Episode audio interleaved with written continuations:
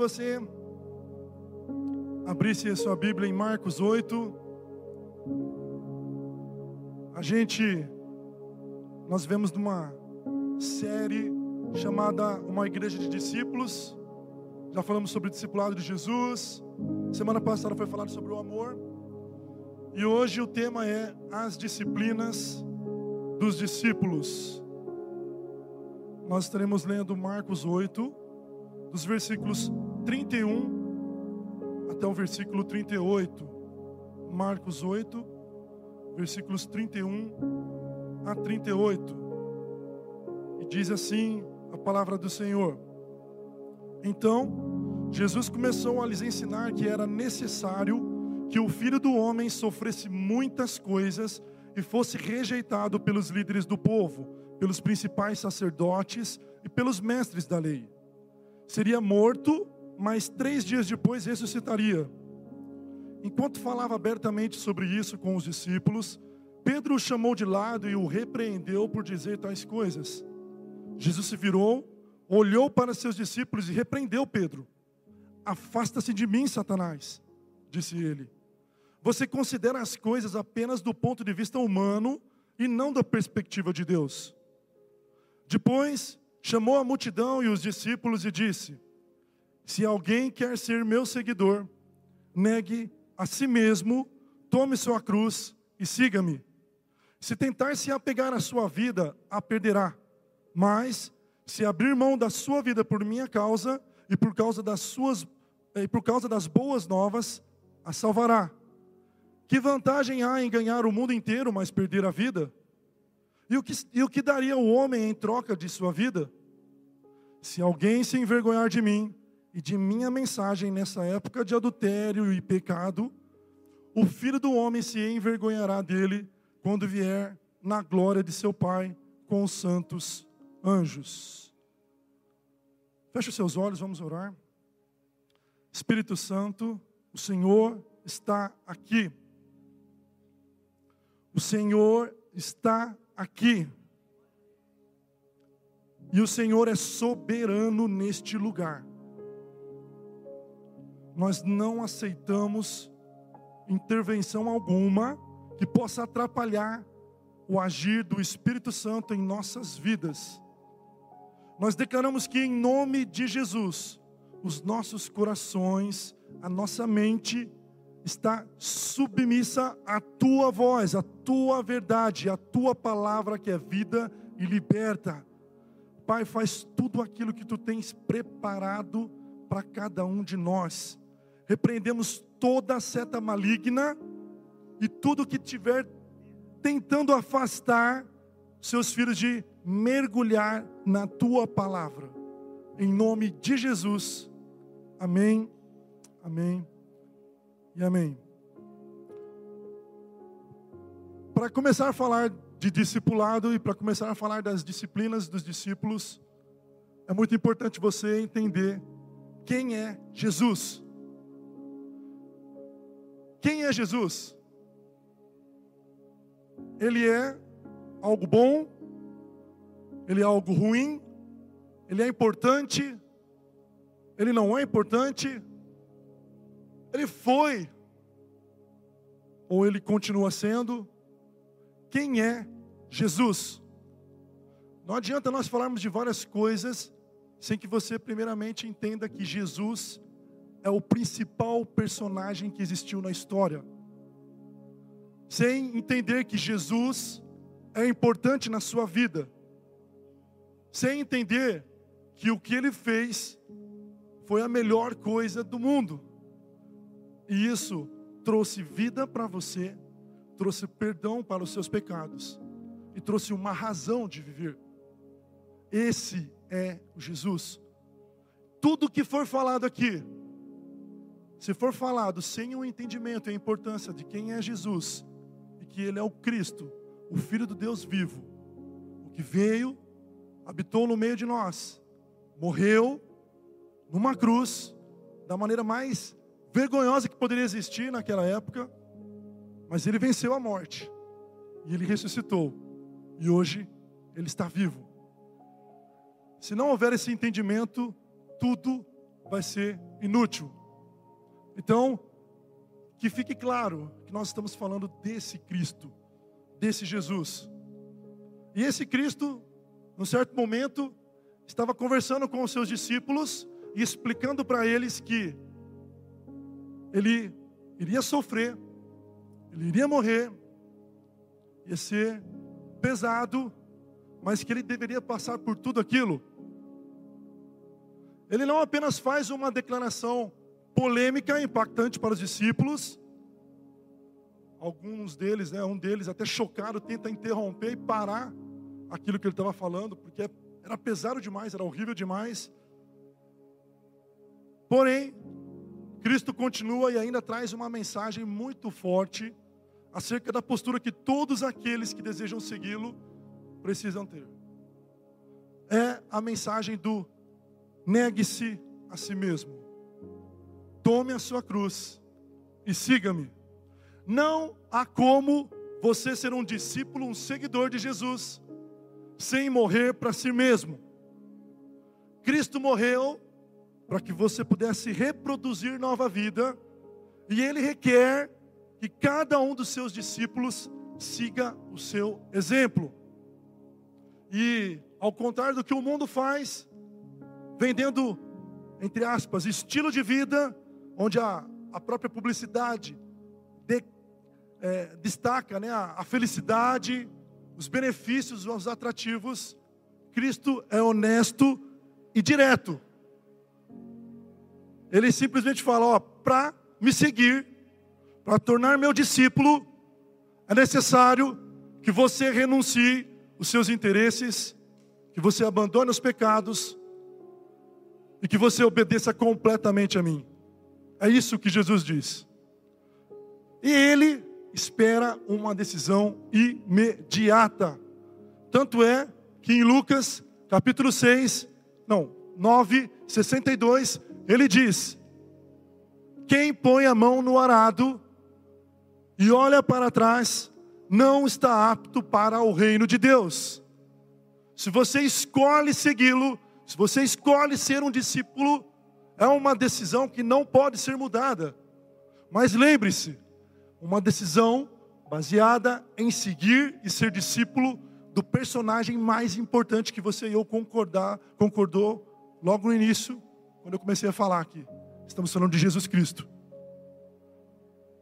E você conhece aquela história do jovem rico que quando chega para Jesus falando que já estava fazendo um monte de coisas conforme a lei, desejando seguir a Jesus, Cristo não minimizou o padrão dele. Muito pelo contrário. Ele fez declarações do tipo, ó, se alguém quer ser meu discípulo, siga-me, pois meus servos devem estar aonde eu estou, e o Pai honrará quem me servir? João 12, 26. Num outro momento, quando um homem quis seguir a Jesus, e ele disse que antes ele precisava cuidar dos pais, até a morte dos pais, enterrá-lo e depois seguir a Jesus. Jesus continuou da mesma forma e replicou até esse, esse homem: siga-me e deixe que os mortos sepultem os seus próprios mortos. Está lá em Mateus 8, 22. Repare, Jesus é direto. Para você seguir, tem que ser de imediato. Não pode perder tempo. É uma decisão de não voltar atrás. Nos tornando um discípulo, um seguidor de Cristo, nós entendemos que isso também vai além de qualquer postura que talvez culturalmente a gente possa julgar como uma postura muito correta e adequada para todos aqueles que dizem que querem seguir a Jesus. Isso significa que você pode vir até aqui à frente num dia de um apelo, após uma mensagem muito impactante, você pode se ajoelhar, você pode chorar, você pode dizer que, olha, você está sendo sincero, entregando a sua vida para Cristo, só que talvez isso não passe daqui. O que Cristo quer é que além de todas essas atitudes que são importantes, sim, são válidas, nós tenhamos a coragem e a atitude de negar a si mesmo, abandonarmos os nossos pecados, deixarmos todas as coisas para trás e seguirmos imediatamente a Cristo. O Keith Phillips, autor de um livro chamado A Formação de um Discípulo, um livro excelente, vende aqui. Ele diz o seguinte: o discipulado possui dois componentes essenciais: a morte de si mesmo e a multiplicação. Baseado nisso, nós estaremos conversando nessa noite sobre alguns pilares, sobre algumas disciplinas importantes e inegociáveis que um discípulo de Jesus precisa ter.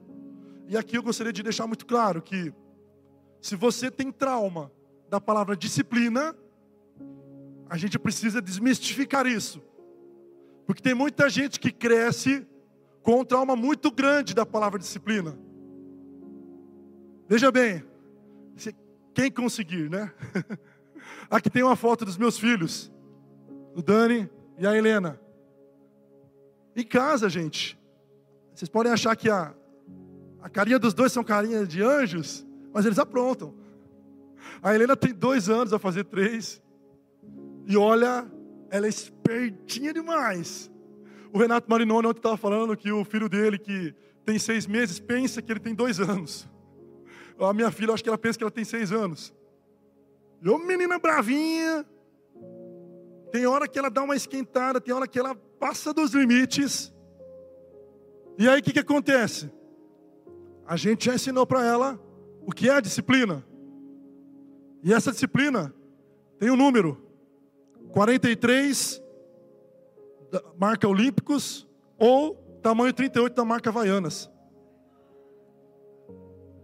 Daniel é a mesma coisa. O Daniel, inclusive, ele cresceu ouvindo uma frase: Quem obedece é feliz.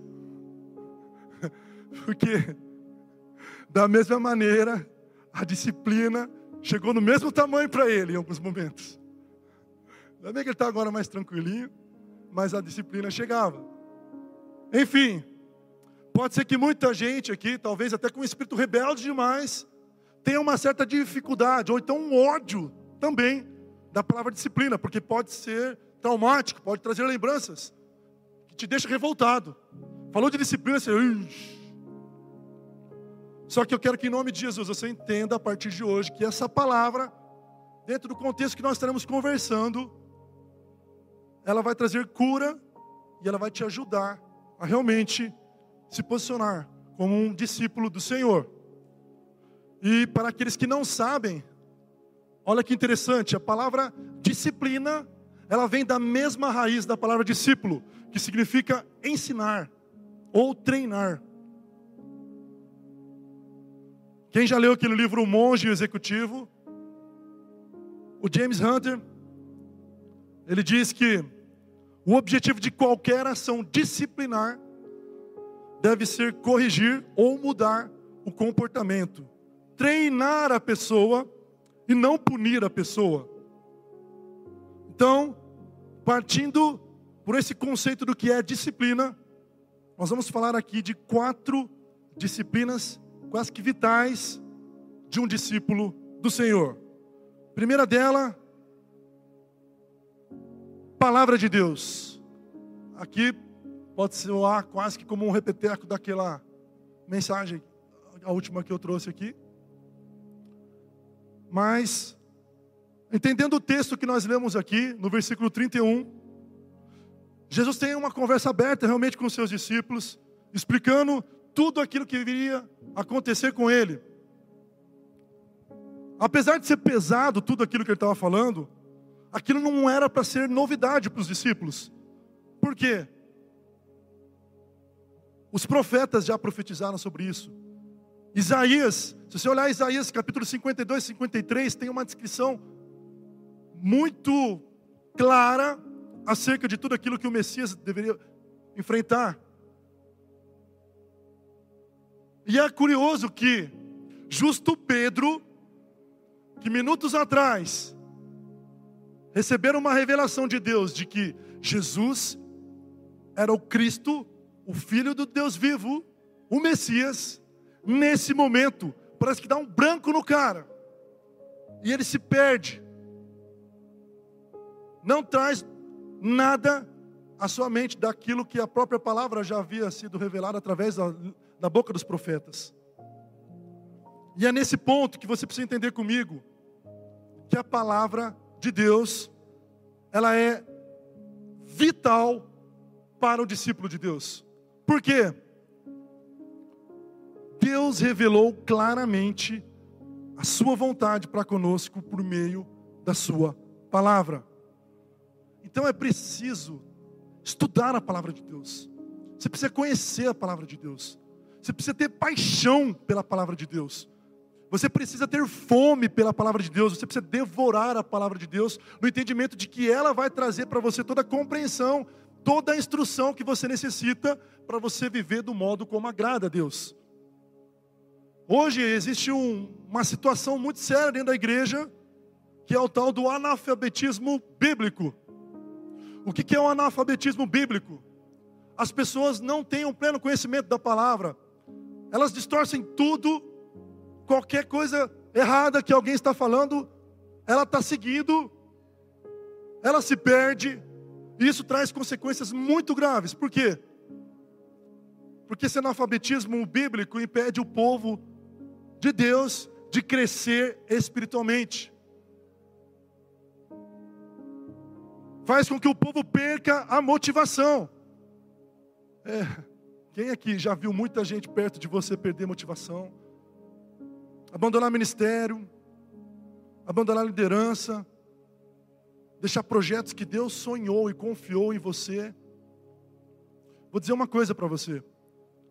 Talvez você conheça pessoas que estão fazendo algumas atividades que no teu olhar você fala assim, não tem nada a ver aquilo que ela está fazendo. Só que, no entendimento de que toda obra vem de Deus, o que Deus precisa é daqueles que o obedecem. Talvez era para você estar ali, mas por você ser um rebelde, um desobediente, Deus liberou para o obediente fazer aquilo que é necessário fazer, porque a obra é de Deus. Cuidado com a motivação, porque se você não estiver alinhado com a palavra, você vai se enfraquecer, você vai ter uma vida desastrosa e vai perder a motivação fácil, fácil. E não adianta fazer qualquer coisa para recuperar, porque estamos falando de algo poderoso que espiritualmente se move através da revelação exclusiva da palavra. É dela. E é claro que se você continuar num, alfabetismo, num analfabetismo bíblico, você também perde bênçãos, porque a palavra de Deus é recheada de promessas que estão prontas para ser cumpridas na sua vida. Cuidado, cuidado com a preguiça. Cuidado com essa falta de disciplina, de não colocar como prioridade a leitura da palavra de Deus. O Espírito Santo tem muitas coisas grandiosas para revelar na sua vida. A nossa igreja é uma igreja privilegiada. Nós temos o CTM, que tem muitos cursos prontos para você simplesmente acessar da sua casa, do seu trabalho, de onde for, porque tem o EAD. E agora tem o presencial também, toda quinta-feira. Não? Vocês vão saber. Mas temos também o presencial também. A igreja Batista Bethesda é uma igreja que se preocupa com o teu crescimento. Ela favorece, facilita para você. E por mais que você fale assim, ah, eu já fiz muita coisa lá, não, mas tem sempre coisa nova. Vai que vai ser bênção. Nós também, enquanto igreja, nós estamos na leitura né, do profundo. Inclusive, nesse mês, nós estamos lendo o livro de Efésios várias e várias vezes. Gente, é incrível como Deus traz revelação nova, por mais que você esteja lendo várias e várias vezes o mesmo livro da Bíblia. É incrível, é tremendo. Se você quiser acompanhar, você pode pegar um folhetinho lá no fundo, tem lá tudo prontinho para você. Dois capítulos por dia, coisa prática. Mas pode ser um pontapé inicial para você ser incentivado nessa disciplina que você precisa ter. Tudo para quê? Tudo para que você avance no conhecimento da palavra de Deus. E olha só, se você não conhece a vontade de Deus em cada situação, se você, se você tem se tornado aí uma pessoa que está perdida, confusa, é mais que provável que você não conheça a palavra de Deus. Tem sido difícil de reconhecer a vontade dele? Está vivendo sem um norte, sem onde ir? Estude a palavra de Deus. E aqui eu quero dar também um toque muito importante para você. Cuidado com o sentimento de paz. Fala para quem está ao teu lado, cuidado com o sentimento de paz. Fala aí, pode falar. É bom que você já dá um toquezinho para ninguém dormir. Quem está em casa pode fazer isso também. Gente, esse sentimento de paz é algo que tem acontecido muito comum dentro da igreja. Como é que funciona isso? Baseado naquele texto de Colossenses 3,15, que diz: Seja a paz o árbitro do seu coração. Tem muita gente tomando decisões que são erradas, porque fala que tem um sentimento de paz. Para começo de conversa, gente, isso é texto fora de contexto. Por quê? Porque se você olhar todo o contexto ali do que está dizendo ali em Colossenses, você vai entender que nada mais é para que você tenha uma postura, uma atitude para tudo aquilo que você for falar, escrever, agir, seja voltado para um crescimento na unidade do corpo. Ou seja, se você vai postar alguma coisa na internet, você vai postar para promover unidade e não provocar rebelião, mas trazer paz. Então você pensa e tem paz no coração na hora de fazer aquilo. É uma questão consciente. Então cuidado com o que você está fazendo. E aqui eu lembro até da história de Jonas. Jonas não teve paz de ir para Nínive. Tanto é que ele pegou um barco numa rota diferente e estava até dormindo na hora da tempestade. Ou ele teve paz para fazer algo que não era, da, não, não era definitivamente da vontade de Deus. Então, cuidado. Se você está confuso, busque a palavra de Deus, ela vai mostrar para você qual é a boa, perfeita e agradável vontade de Deus. Você precisa ser guiado pela palavra de Deus. Você não pode se basear em suposições também de outras pessoas que às vezes tem gente que está viciada em buscar orientação em outras pessoas. A palavra está ali na frente, você pode buscar, mas você está baseado em opiniões de outras pessoas. Não que Deus não possa usar, Deus pode usar. Eu acredito nisso. Mas o crivo final, a assinatura final tem que ser da palavra de Deus. Não seja enganado. Sem conhecimento adequado da palavra de Deus, o basear-se em sentimentos, esperança, é, emoções, opiniões, pode arriscar o seu futuro, ao invés de garantir na vontade de Deus e nos fatos da fé. Lá em Lucas 11, 28 diz: Jesus, porém, respondeu: Ainda mais felizes são os que ouvem a palavra de Deus e a praticam. Em João 8, 31 e 32 também disse: Jesus aos discípulos que haviam crido nele: Se vocês permanecerem firmes na minha palavra, verdadeiramente serão meus discípulos e conhecerão a verdade, e a verdade os libertará. A palavra te liberta, ela tira dúvida. Segundo ponto, segunda disciplina: oração. Versículos 31 e 33 diz que enquanto Jesus falava, o Pedro foi lá e interrompeu Jesus, chamou de lado. O cara estava se achando tal ali, meu. Isso é um baita de um exemplo de alguém que não está conectado numa boa comunicação com Cristo. E você sabe que para você se conectar em comunicação com Cristo, nós temos o que? A oração. Todo distanciamento de comunicação vai fazer você alguém sem intimidade, sem profundidade.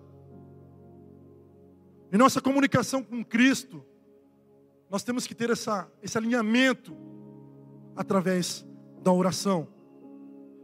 Pela oração, o cristão encontra-se com um Deus vivo e o seu caráter é transformado por essa comunhão com Deus. E com o poder de orar continuamente, como diz a palavra, orar sem cessar, a gente entende que na medida que você começa a ter uma prática mais profunda de oração, você não se torna apenas uma pessoa que conhece a Deus, mas você se torna alguém amigo de Deus. É tão bom quando você tem alguém amigo de verdade, que você possa contar.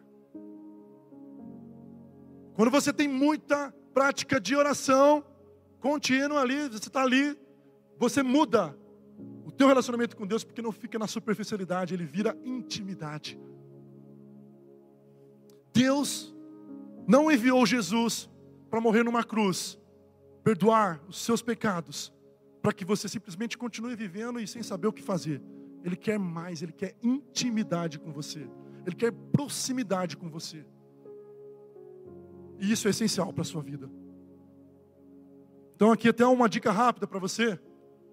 Se você quer estreitar a sua comunicação com Deus, primeiro ponto, pare para ouvi-lo. Ele fala, pare para ouvi-lo.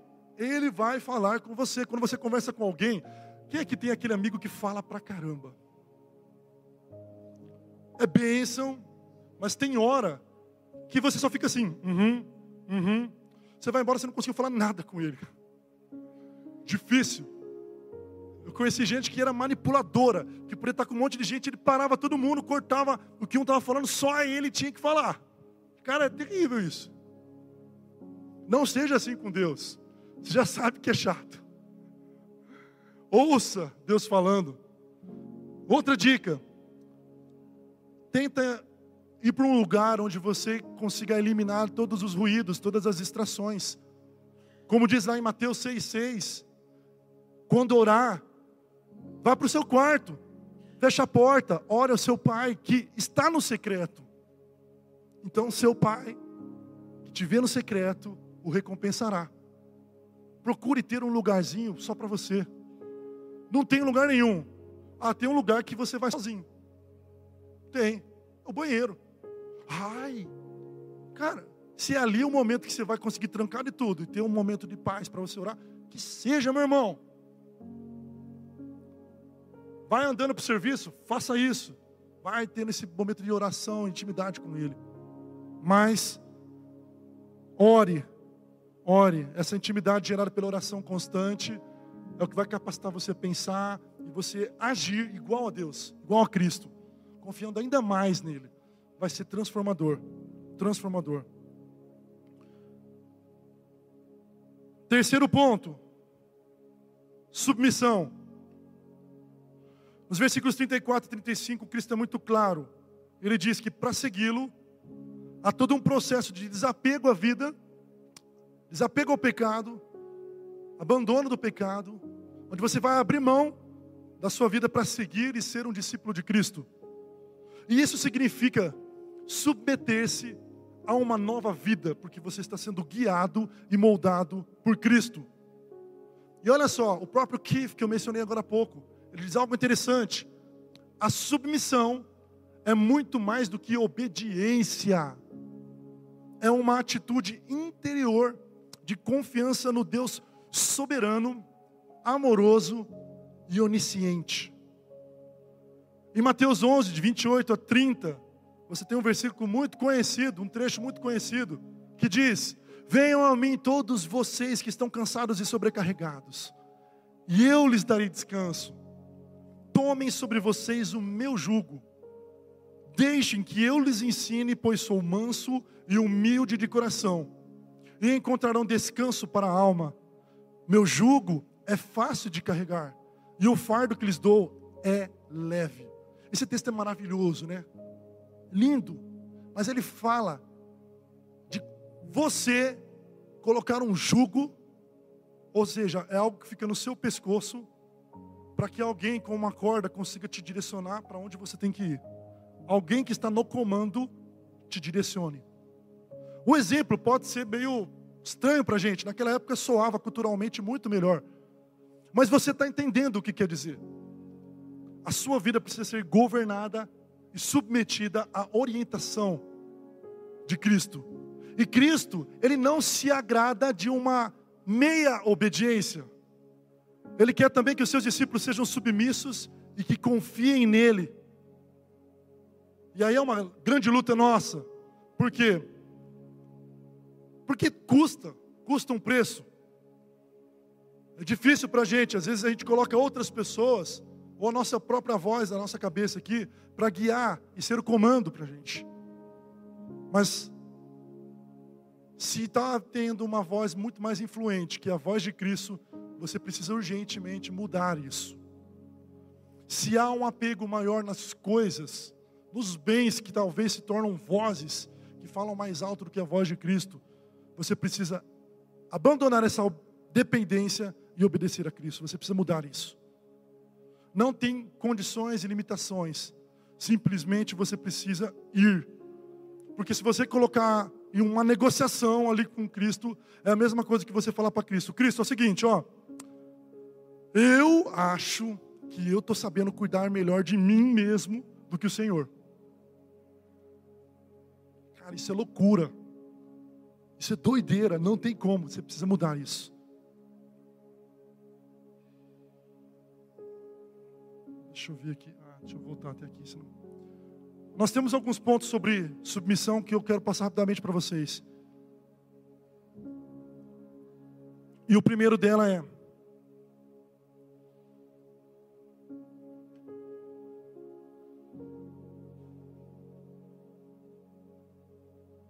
A autoridade de Cristo, ela tem que ser suprema na minha vida. Como eu disse, nenhuma voz pode ser maior do que a voz de Cristo. O segundo, submeto toda a autoridade delegada por Deus, como me submeto a Cristo. Esse aqui pode tocar na ferida de muita gente. Gente dominada pelo espírito de rebeldia, gente que não aceita ser mandada, entre aspas, né, guiada por ninguém. A sua atitude, ela precisa ser de confiança. E se você tem dificuldade de ser liderado por alguém e está difícil demais, que bom que você está sendo liderado por essa pessoa. É irônico? É, mas Deus está querendo tratar o seu coração na submissão. Terceiro, posso submeter a autoridade porque me submeto a autoridades. Se você sabe ser submisso, Deus vai confiar a autoridade nas suas mãos, porque você entende o que é ser submisso. Toda autoridade é delegada por Cristo.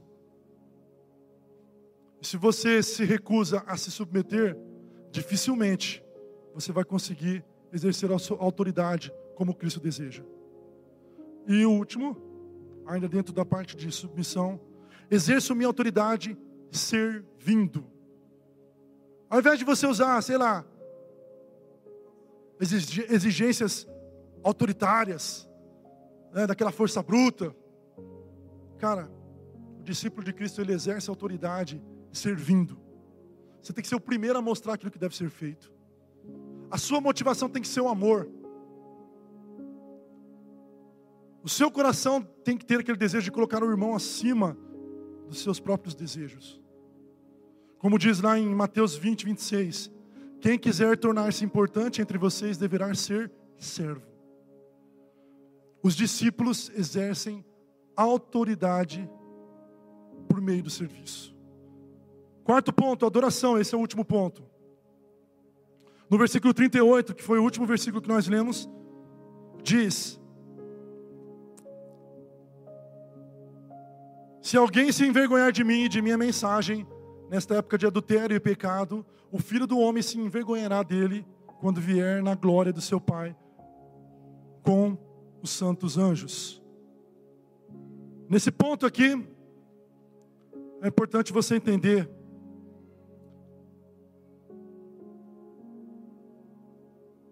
se você realmente adora e tem uma vida de adoração a Deus, você não envergonha de quem Ele é. Você não se envergonha dele. Você não tem vergonha da mensagem dele. Sabe aquela coisa de quando você tem vergonha de alguém, você tem aquela, aquela repulsa, você não consegue ficar perto, porque você não consegue compactuar com ele? Será que é isso que você tem com Cristo? Talvez você possa ter aí alguns pensamentos que, por conta de toda uma postura errada que existe dentro daqueles que são chamados cristãos, mas que na hora do vamos ver não são de verdade. E aí você fica meio que pé atrás. E aí, bom, nesse ponto você pode pensar assim, ah, é por causa disso que eu acabo não fazendo muita coisa. Mas cuidado, que se você estiver confundindo isso como algo que te faça ter vergonha de Cristo e da mensagem dele, está errado. Está errado.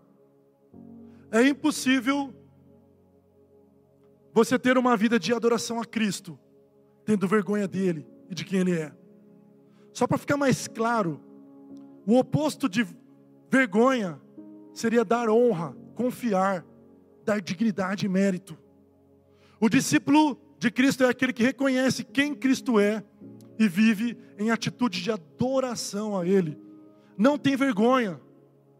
A vida de adoração, ela é aquela em que você tem coragem para exaltar e glorificar a Deus, a Cristo, em qualquer situação.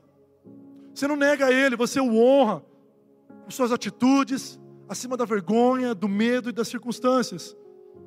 Sabe que lá em Lucas 7, 37, 38, tem um, um, uma história que você já deve ter ouvido, onde uma mulher, quando ela fica sabendo que Jesus vai jantar na casa de um fariseu, ela pega um pote de perfume dela, que era muito caro, ela vai correndo nessa casa, quando ela chega nessa casa, ela olha para Jesus, ela se ajoelha e diz que ela começa a chorar.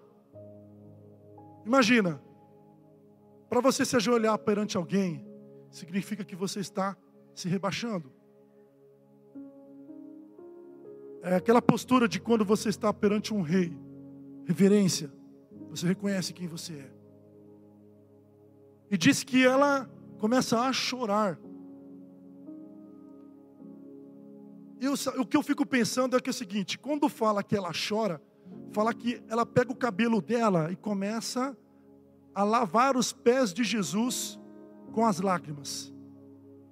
Já para pensar que aqui, para lavar os pés de Jesus com as lágrimas, o choro tem que ter muita lágrima.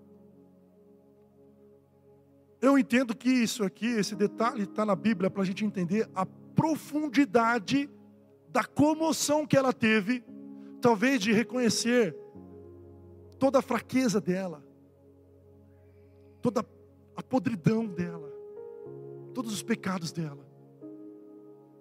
E ali ela pega talvez algo que possa ser aquilo de maior valor dela, que é o perfume, e ela vai despejando aos pés de Jesus. Pés que não eram pés limpos, porque você sabe que naquela época não tinha um Nike, não tinha nada para deixar o pé confortável, nem meia tinha era sandalhona e às vezes até descalço no chão. Tinha alguns sapatos de couro, mas entrava sujeira o tempo todo ali. Chulezão normal, se suava. Então ela começa a limpar, começa a beijar os pés de Jesus, começa a chorar, e naquela mistura de lágrimas e de perfume, ela deixa o pé limpo. Ela não teve vergonha de exaltar e adorar a Deus não teve vergonha de se humilhar. Ela simplesmente sabia que ela deveria fazer aquilo. E ela foi. Sacrificou o perfume, talvez perfume muito caro dela ali. Mas ela derrama uma adoração extravagante aos pés de Jesus. Não há motivos e nem lugar para deixar de viver uma vida de exaltação e adoração ao Senhor. E não tem como você dividir dizendo, agora eu sou um adorador e tenho uma vida de adoração a Deus. Eu glorifico a Deus, eu oro, papapá. Saí, pisei no trabalho, mudei, sou outro. Não, que não pode misturar as coisas. Não vou adorar, não vou exaltar a Deus. Esquece, é profissional. Estou na escola, não, aqui eu foco a estudar. Cara, aí não dá. Eu até lembro desse filme aqui. Quem lembra? Eu, eu mesmo, Irene. Esse cara tinha dupla personalidade, às vezes você está igualzinho. Esse cara aqui tinha momentos da vida dele, né, é loucura, é o extremo. Assim, momentos da vida dele que ele se passava como uma pessoa totalmente dócil, amorosa, toda frágil. E do outro lado ele era um cara todo, todo fortão, atirava, rabugento, forte, ia para pancada tal. Eu não sei, às vezes você está assim, nesse lance de ter duas personalidades diferentes. Quem você é? Eu lembro também aqui de Paulo e Silas que quando eles estavam presos, e naquela prisão, não era qualquer prisão, tinha fezes ali onde eles estavam. Não era um banheiro separado, não. Tinha urina, tinha ratos, situação deplorável. Quase não tinha iluminação. Um ambiente sujo, eles estavam presos, acorrentados. Só que mesmo naquele local e circunstâncias, eles continuaram com o coração e com a postura de adorador. Eles eram adoradores. E aqui adoração não é só cantar, é uma postura de reconhecer quem Deus é, quem você é, e não se envergonhar de exaltar e glorificar o nome dele a todo instante. Olha que foto linda, se alguém conseguir enxergar. Isso aqui é foto da adrenalina. Quem estava na última adrenalina? Gente, como, como, como, eu, como eu fico feliz demais. Eu estava vendo essa foto, estava muito feliz, estava relembrando.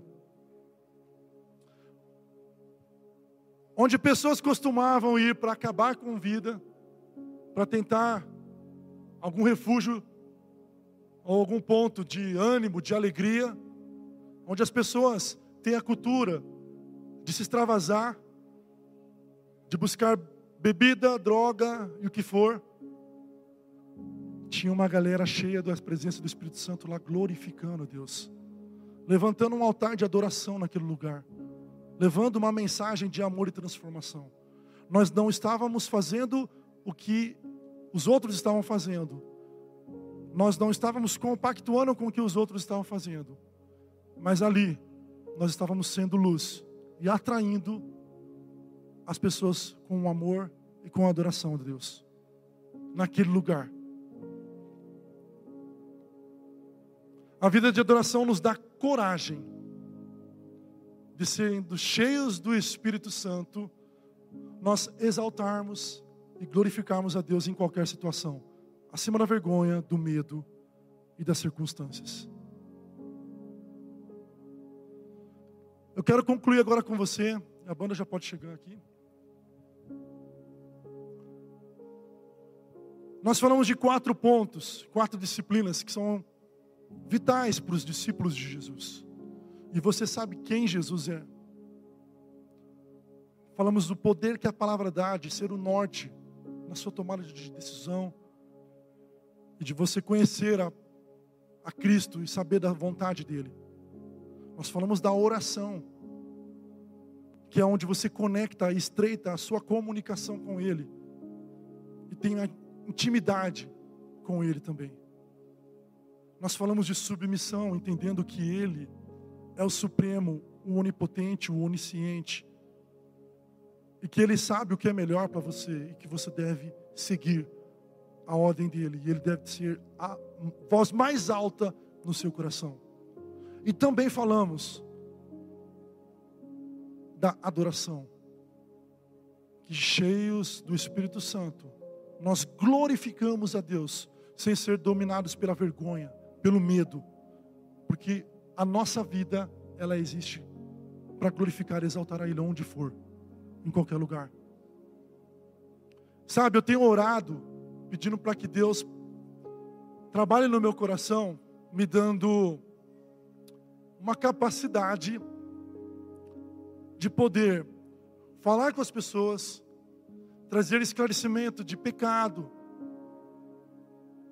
e que após orientar essas pessoas, que eu não seja encarado como um cara legalista, um cara que impõe, mas que eu tenha a presença de Deus, o amor de Deus, para gerar arrependimento no coração dessas pessoas, porque Cristo, Ele falava na cara, com toda clareza e transparência, aquilo que as pessoas precisavam ouvir. Se elas estavam em pecado, Ele era direto. Só que as pessoas respondiam com arrependimento. E olhando para a palavra, eu fico falando, Deus, o que, que eu preciso fazer? O Senhor é direto.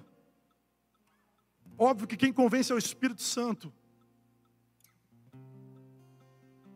E aí, eu entendi que, diante de todo desafio, diante de, ponto, de todo ponto que vem para incomodar a gente, naquilo que a gente está fazendo, naquilo que a gente está seguindo, nós só temos uma decisão a tomar. É só uma. Só uma decisão a tomar. Que é segui-lo ou não. Não tem um meio termo, porque se você fizer algo pela metade, você não está seguindo a Ele. Então, só há uma resposta para ser dado para Ele. Gostaria que você fechasse os seus olhos agora e que você, ao olhar para a sua vida, pudesse fazer uma análise de para onde você tem levado, qual é o rumo, para onde será que o final da sua história vai culminar.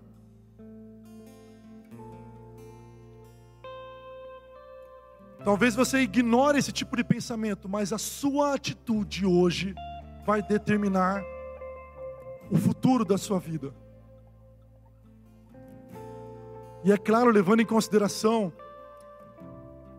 que talvez até no final desse culto você não pode, você pode até não ter vida, porque quem controla isso é Deus. Então pode ser que agora seja o momento mais importante de decisão para a sua vida. Se você está chegando aqui nessa noite pela primeira vez, nunca ouviu falar de Jesus dessa maneira, eu quero que você saiba que Jesus Cristo, Ele é o Filho de Deus, que também é Deus, e Ele sendo Deus, se esvaziou de toda a sua glória veio até aqui, habitou no nosso meio como homem, ensinou-nos a maneira correta de viver. Foi humilhado, desprezado, maltratado, sofreu e morreu da pior maneira, numa cruz. Para que nessa cruz, o meu e o teu pecado pudesse ser cravado ali na, junto com aqueles pregos que perfuraram a ele. E naquele momento de dor, ele levou sobre ele o meu e o teu pecado. Ele morreu. Só que a morte não o segurou. Ele venceu a morte e ele ressuscitou. E foi exaltado, e o Pai o colocou num lugar acima de todo, deu toda a autoridade a Ele, deu um nome acima de todo nome, todo o poder pertence a Ele. E para você, que é o discípulo dele, que é alguém que conheceu e reconhece que Ele é o Filho de Deus, do Deus vivo, ele fez tudo para que você pudesse ter a vida eterna. Basta você simplesmente abrir o seu coração e dizer: Eu creio, eu creio nesse Jesus. Sabendo que muitos aqui estão de olhos fechados, estão em um espírito de oração. Você que nunca disse para Jesus, para que Ele pudesse entrar no seu coração, pudesse ser o seu Senhor e Salvador. Se você gostaria de fazer essa decisão nessa noite, eu quero que você levante a sua mão e diga: Senhor, venha, eu quero, eu te aceito, Senhor Jesus, como o meu Senhor e Salvador. Se você nunca tomou essa decisão, eu quero te convidar a erguer a sua mão agora como uma atitude de resposta a esse convite e declarar: Jesus, eu quero, venha fazer morada no meu coração. Glória a Deus pela sua vida, meu irmão. Mas alguém gostaria de tomar essa decisão?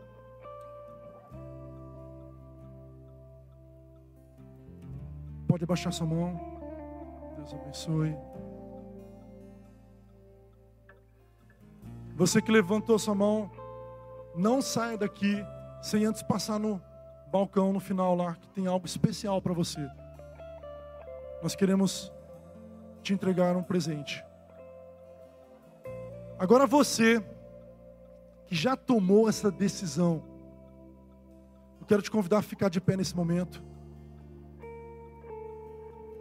E nesse mesmo espírito de oração, eu convido você a olhar como tem sido a tua resposta de seguir a Ele.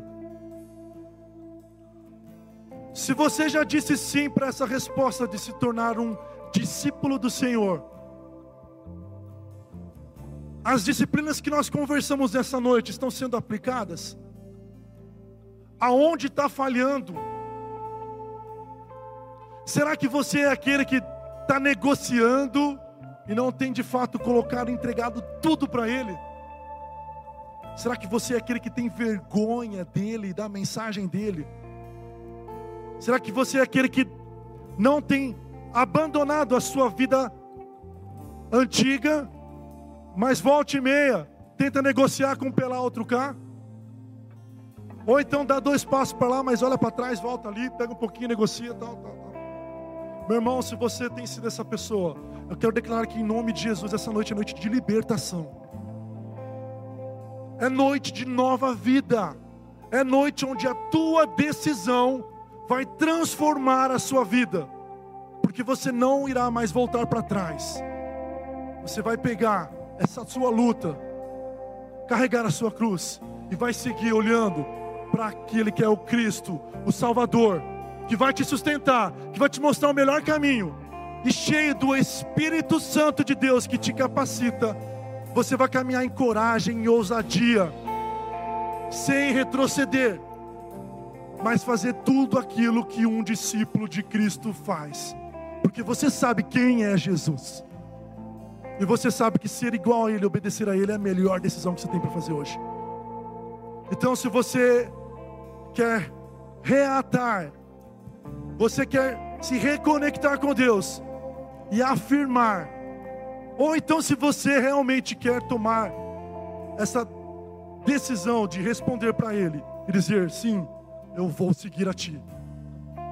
Eu te convido numa atitude de coragem, porque precisa ter coragem. Você é um adorador. Para que você venha, se ajoelhe aqui. Não que algo de surreal vai acontecer aqui. Se bem que Deus pode fazer o que Ele quiser, e nós damos liberdade para Ele mas em atitude, para que tanto aqueles que estão aqui, quanto num plano espiritual, anjos e demônios vejam que você tomou essa atitude, que você sai do seu lugar e vem até aqui.